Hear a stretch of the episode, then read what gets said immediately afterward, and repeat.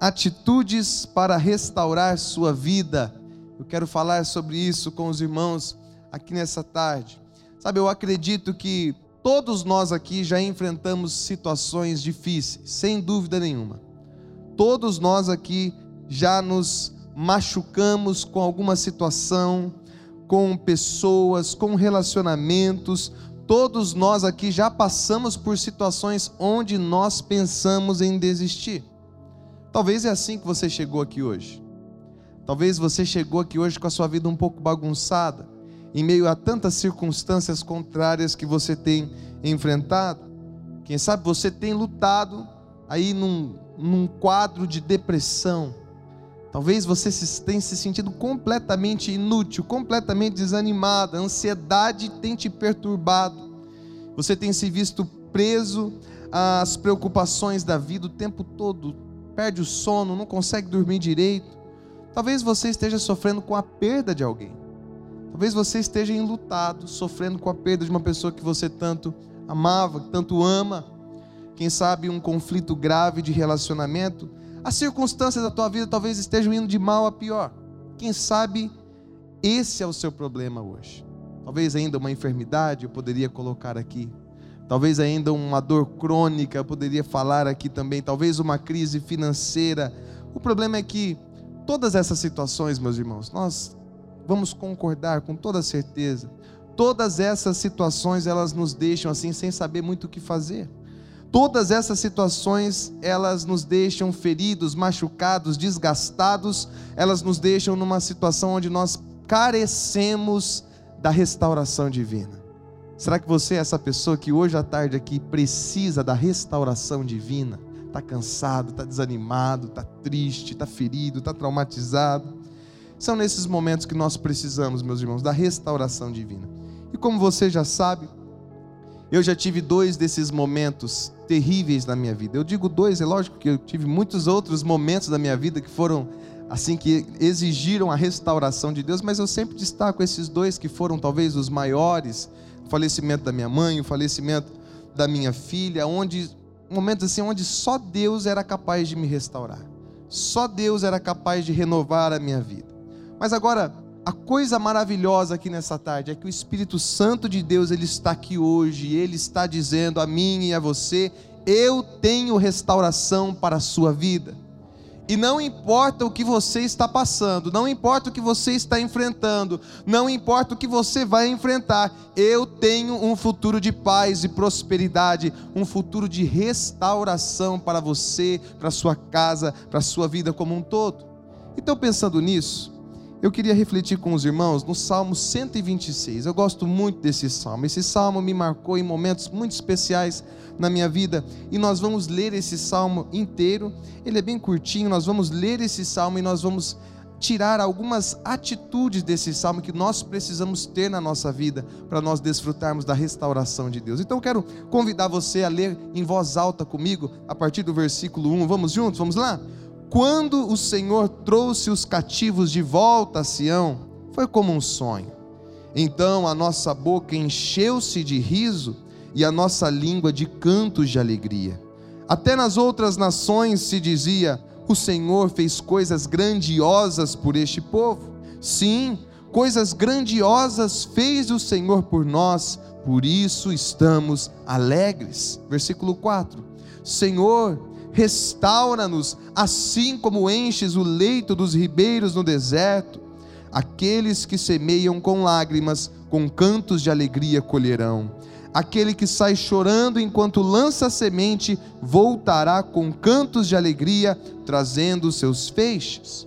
Esse é o Salmo 126. Então, com base neste salmo, eu quero apresentar três atitudes que nós precisamos tomar nas nossas vidas para nós termos a nossa vida restaurada por Deus. E a primeira atitude é essa: inspire-se no que Deus já fez. Inspire-se no que Deus já fez.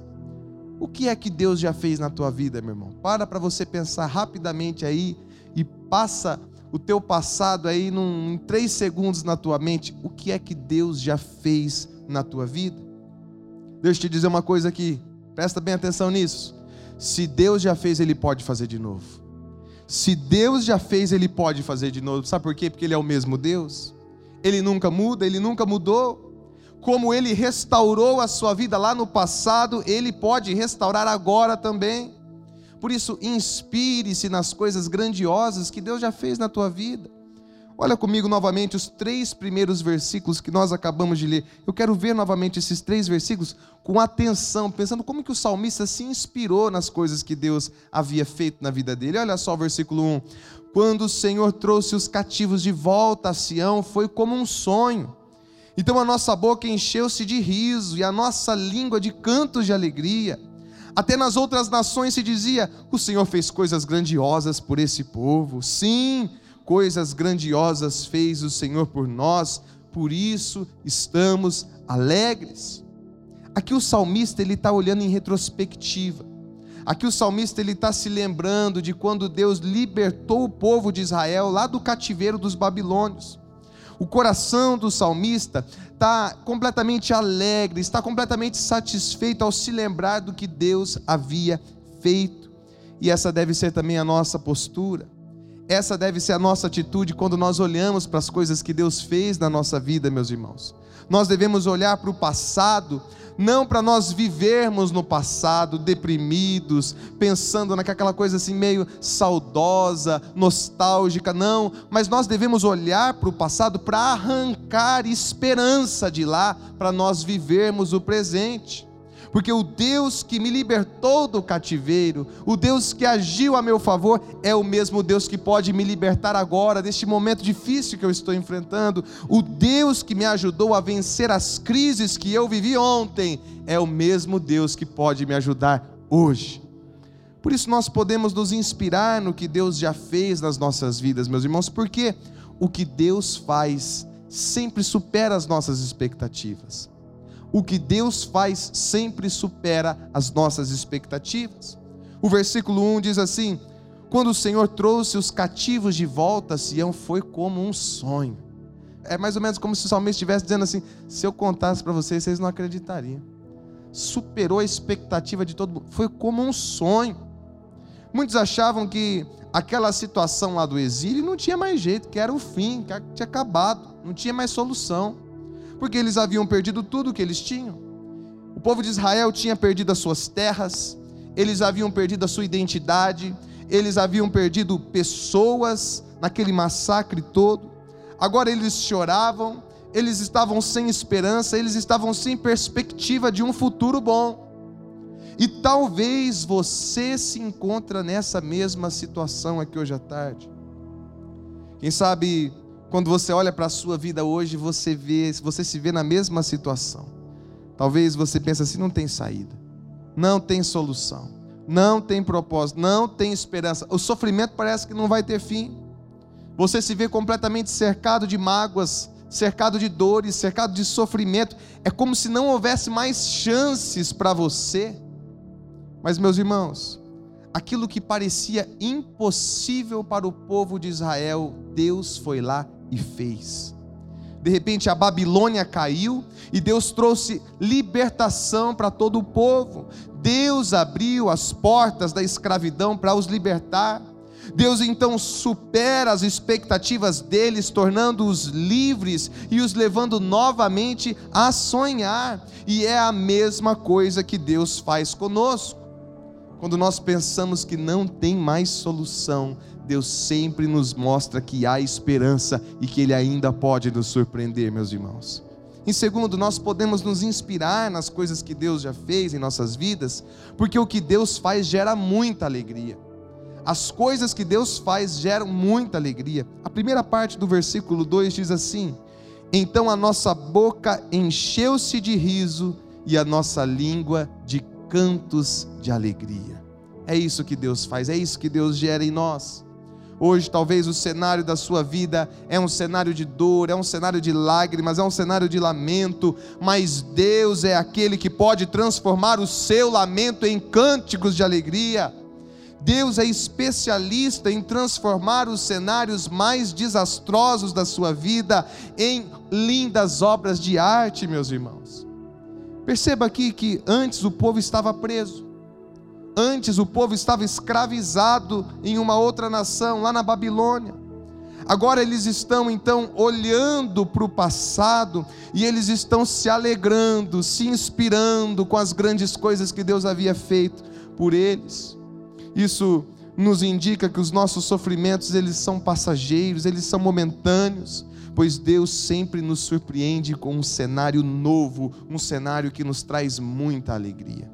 Mas em terceiro, nós podemos nos inspirar, meus irmãos, no que Deus já fez em nossas vidas, porque o que Deus faz impacta os outros. O que Deus faz não apenas nos traz muita alegria, não apenas nos surpreende, mas o que Deus faz surpreende as pessoas que estão ao nosso redor. O que Deus faz traz um impacto na vida dos outros. A segunda parte do versículo 2 diz assim: Até nas outras nações se dizia: O Senhor fez coisas grandiosas por esse povo. As nações vizinhas ficavam olhando admiradas e vendo, puxa vida, como é que Deus tem agido em favor desse povo. O que Deus fez por Israel trouxe esse impacto nas nações vizinhas. Eles ficavam impressionados com essas coisas grandiosas que Deus havia feito por eles. E o interessante é que é assim também nas nossas vidas. É isso que Deus faz em nossas vidas também. Quando nós somos abençoados, aquilo que Deus faz em nós gera um impacto na vida de todos ao nosso redor. Quando você acha então que tudo acabou, Deus ele vem, ele restaura a sua sorte, ele vem, ele restaura a sua vida, ele te dá refrigério, ele te dá esperança, e então ele faz com que o milagre operado na sua vida seja visto por todos. É assim que Deus age. Mas ainda em quarto lugar, nós podemos nos inspirar no que Deus já fez em nossas vidas, porque o que Deus faz gera gratidão. O que Deus faz gera gratidão. E o versículo 3 diz assim: Sim, coisas grandiosas fez o Senhor por nós, por isso estamos alegres. Há aqui um reconhecimento de gratidão no coração do salmista. Ele está reconhecendo que Deus havia feito coisas grandiosas por eles e esse era o motivo de tanta alegria. E nós devemos fazer o mesmo nessa tarde. Nós devemos encher o nosso coração de gratidão. Se nós pararmos para pensar, para avaliar na nossa vida, a gente vai concluir que Deus ele tem nos dado tudo aquilo que nós precisamos, meus irmãos nós não temos falta de nada do que nós de fato precisamos. Você vai concordar comigo que Ele tem nos dado saúde, moradia, alimentos, família, amigos, igreja, perdão, graça, salvação, provisão, sonhos, esperança. Você pode enumerar um punhado de coisas e nós não teríamos tempo suficiente para isso. Então não tem como nós nos entristecermos com as coisas ruins que possam estar acontecendo ou que talvez tenham acontecido quando nós paramos para pensar em tudo o que Deus fez e tem feito por nós. Por isso é hora de nós olharmos para trás em retrospectiva com gratidão é tempo de nós olharmos para a nossa vida e nos inspirarmos com as coisas que Deus já fez, porque Ele tem uma vida restaurada e cheia de esperança para as nossas vidas. Mas em segundo lugar, a segunda atitude para restaurar a sua vida é essa: reconheça a sua crise atual. Você não pode negar a sua crise atual, você não pode negar o seu sofrimento atual, você tem que reconhecer essa crise. Então reconheça que você está enfrentando esse momento difícil. Admita para você mesmo que está doendo. Admita que você está sofrendo com essa circunstância desfavorável. Reconheça que o medo tem cercado a sua vida, que o sofrimento chegou e que o sofrimento tem inundado o seu coração. Reconheça isso.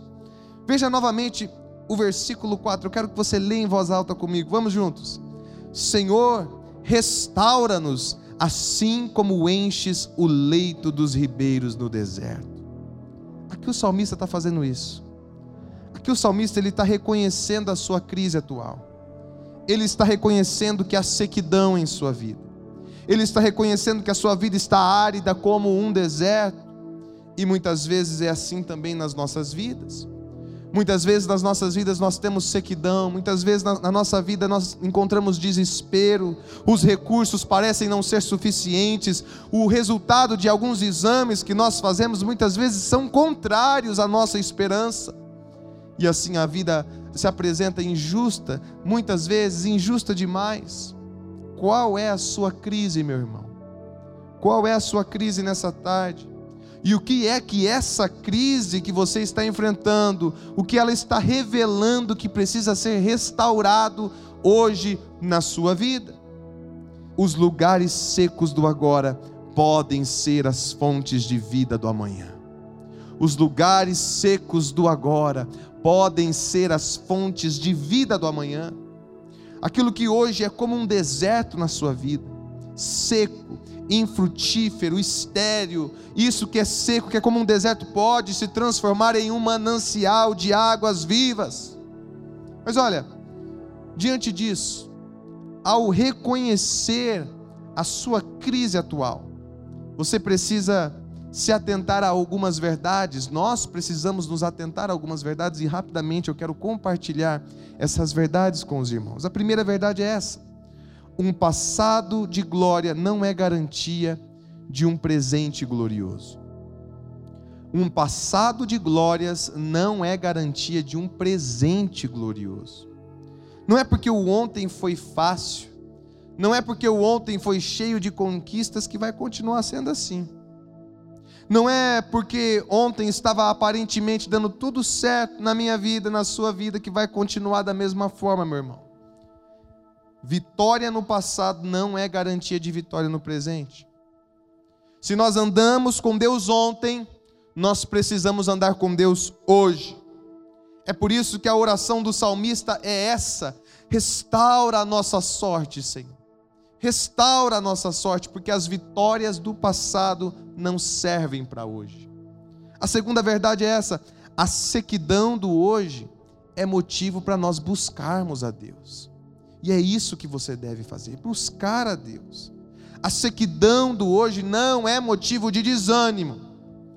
O momento difícil que você está vivendo hoje não é motivo para você desanimar, para você desistir, para você abandonar o barco. Não. O motivo de desânimo, na verdade, que você está enfrentando hoje é sim uma razão para você buscar ainda mais o Senhor, para você estar ainda mais perto dEle. Se você está atravessando um deserto, esse cenário não é para gerar desânimo em você, essa é a oportunidade que Deus está te dando para você buscar ainda mais Ele, para você clamar a Ele, para você dizer assim como o salmista: Senhor, restaura-me, Senhor. Senhor, a sequidão na minha vida, as circunstâncias são contrárias, então, Senhor, restaura-me, restaura-me por completo. A terceira verdade é essa a restauração, ela é obra soberana de Deus.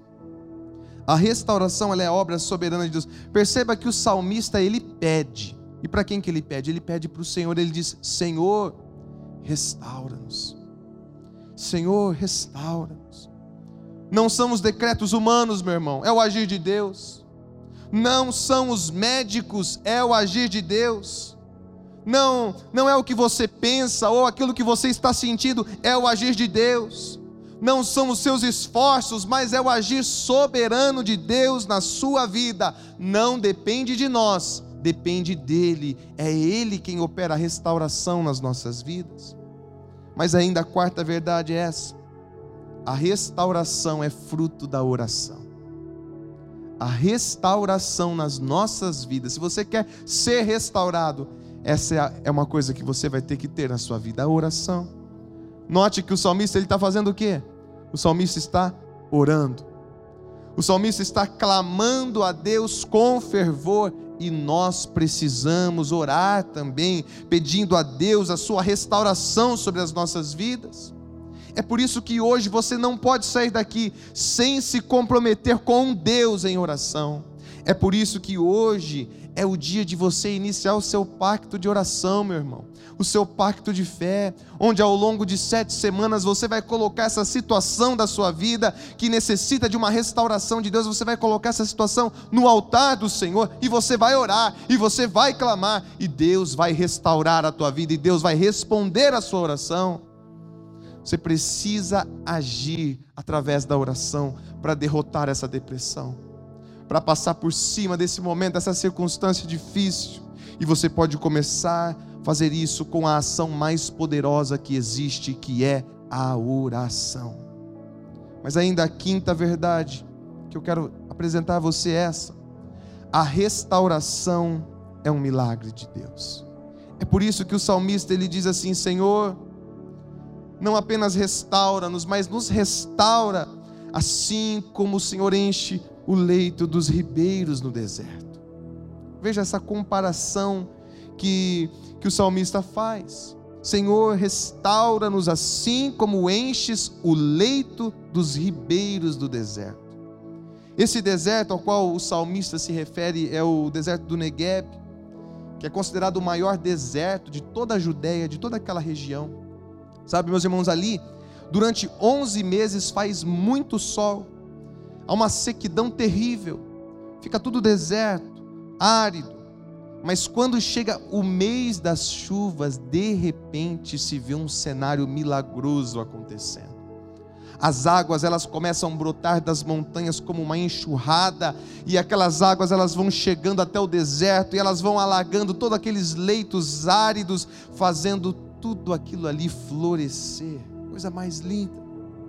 E o salmista ele está dizendo assim: Senhor, assim como o Senhor faz lá no deserto do Negueb, faz também na minha vida, Senhor. A minha vida está seca, a minha vida está sem alegria, faz o mesmo, Senhor. Restaura-me, faz esse milagre na minha vida também. Mas para isso, meus irmãos, nós precisamos reconhecer a nossa crise atual. Nós temos que reconhecer a sequidão que há dentro de nós e clamarmos a Deus por um milagre. Porque quando nós fazemos isso, a restauração de Deus sempre vem e inunda todos os leitos secos da nossa vida. E por fim, a terceira atitude para nós terminarmos e para restaurarmos a nossa vida é, é essa atitude. Olhe com esperança para o futuro. Olhe para o seu futuro com esperança. Abandone o pessimismo, mas olhe com alegria as coisas que Deus vai fazer na tua vida. O passado pode ter sido duro, eu não vou negar. Eu não vou negar, o passado pode ter sido duro, o presente pode estar sendo ainda mais difícil mas isso não muda o fato de que Deus sempre tem coisas novas, cheias de expectativa aos nossos corações, lá em frente, no nosso amanhã, por isso olhe com esperança para o futuro. Veja novamente os versículos 5 e 6, e eu peço que você leia junto comigo, vamos lá. Aqueles que semeiam com lágrimas, com cantos de alegria, colherão. Aquele que sai chorando enquanto lança a semente, voltará com cantos de alegria, trazendo seus feixes. Você crê nisso, meu irmão? Você crê nisso que você acabou de ler? A semeadura com lágrimas é o prelúdio de uma vida, de uma colheita abundante amanhã. Esse momento de dor, de sofrimento que você está vivendo é a introdução de algo maravilhoso que Deus vai fazer na tua vida porque enquanto Deus não disse que acabou, não acabou, ainda há muito mais pela frente. Há uma colheita abundante aguardando todos aqueles que estão hoje semeando com lágrimas, semeando com lágrimas. Mas por que que esse texto fala assim daqueles que semeiam com lágrimas? Por que com lágrimas? Por que com lágrimas? Primeiro, porque a semeadura é difícil, meus irmãos. Não é fácil. Não é fácil. Às vezes o solo é duro demais. Às vezes o solo é cheio de espinhos e nós acabamos nos machucando. E às vezes nós precisamos amolecer o solo com as nossas lágrimas. Nós precisamos muitas vezes contrariar a nossa vontade para fazer o que precisa ser feito. Na grande maioria das vezes você vai concordar comigo. Na grande maioria das vezes nós vamos precisar contrariar as nossas emoções e levantar, mesmo com lágrimas, para fazer o que precisa ser feito. Porque deixa eu dizer uma coisa aqui para você. Não é deitado numa cama lamentando as dores da vida que a nossa vida é restaurada por Deus, não de jeito nenhum. É difícil, é verdade, mas nós não precisamos engolir o choro. Você não precisa fazer de conta que não está doendo. Você não precisa parar de chorar de maneira nenhuma. Você não precisa. Nós podemos ir para a semeadura, mesmo em meio às lágrimas mesmo chorando, você pode se levantar e fazer o que precisa ser feito, mas nós devemos nos levantar e ir fazer o que precisa ser feito, custe o que custar, porque a Bíblia diz, o Salmo 126 está dizendo que quem semeia com lágrimas, colhe com cantos de alegria. Por isso, não tenha medo, meu irmão. Mas agora, por que com lágrimas? Porque a semeadura exige um processo. Essa semeadura exige um processo, não é da noite para o dia. Depois de você preparar a terra, você tem que lançar semente. E depois ainda vem o período de espera até a colheita. E como é difícil esperar, meu irmão, como é difícil de esperar. Eu me lembro que quando nós ficamos sabendo do óbito da nossa filha, nós ainda tivemos que esperar três dias, fazendo a indução do parto, para chegar o momento da nossa filha nascer morta.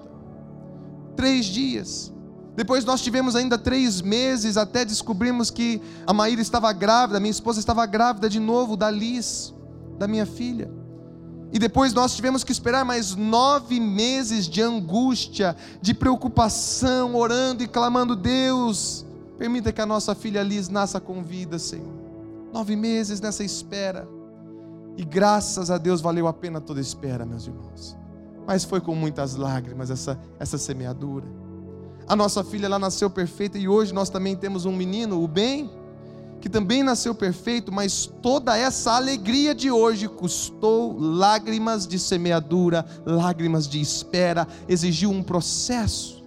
Por isso nós precisamos regar o solo com as nossas lágrimas. A saída é com choro, é verdade, mas a, a volta é com alegria, meu irmão. Se você está chorando hoje, Continua firme orando ao Senhor, continua firme clamando ao Senhor, porque muito em breve Ele vai enxugar dos teus olhos toda lágrima e você vai voltar cheio de cânticos de alegria nos teus lábios. A saída é de semeadura, mas a volta é de colheita. A saída é com poucas sementes, mas a volta é com grandes feixes. Portanto, olhe com esperança para o seu futuro. Está doendo agora, mas vai valer a pena. As chuvas virão e essas águas brotarão das montanhas o terreno que hoje está seco e árido vai se tornar um manancial, tornando todo o seu redor, toda a sua vida, como um jardim bem regado. Em Deus você terá a sua vida completamente restaurada.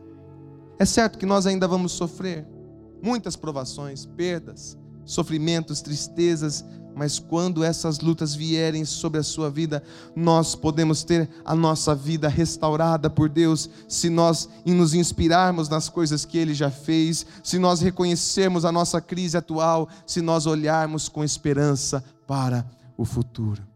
Quero pedir neste momento que você feche os seus olhos, eu quero orar pela sua vida nessa tarde. Jesus, aqui estão essas pessoas, meu Pai e eu peço, Senhor, que o Senhor ajude cada uma delas, ó Deus, a desfrutar da tua restauração. Eu não sei, eu não conheço a realidade desses irmãos, dessas irmãs, mas o Senhor sabe, mas o Senhor conhece. E eu sei que o Senhor tem esse desejo de restaurar esse coração ferido, de fazer novas todas as coisas na vida dessa pessoa que está com seu coração abatido. Jesus faz isso. Restaura-nos, ó Deus, assim como o Senhor fez, ó Deus, lá no passado faz hoje também, Senhor. Assim como o Senhor faz no Negueb, faz nas nossas vidas. As tuas fontes de águas vivas, ó Deus, transbordarem no nosso interior. Essa é a nossa oração, Jesus. Renova-nos. Missionária Central de Maringá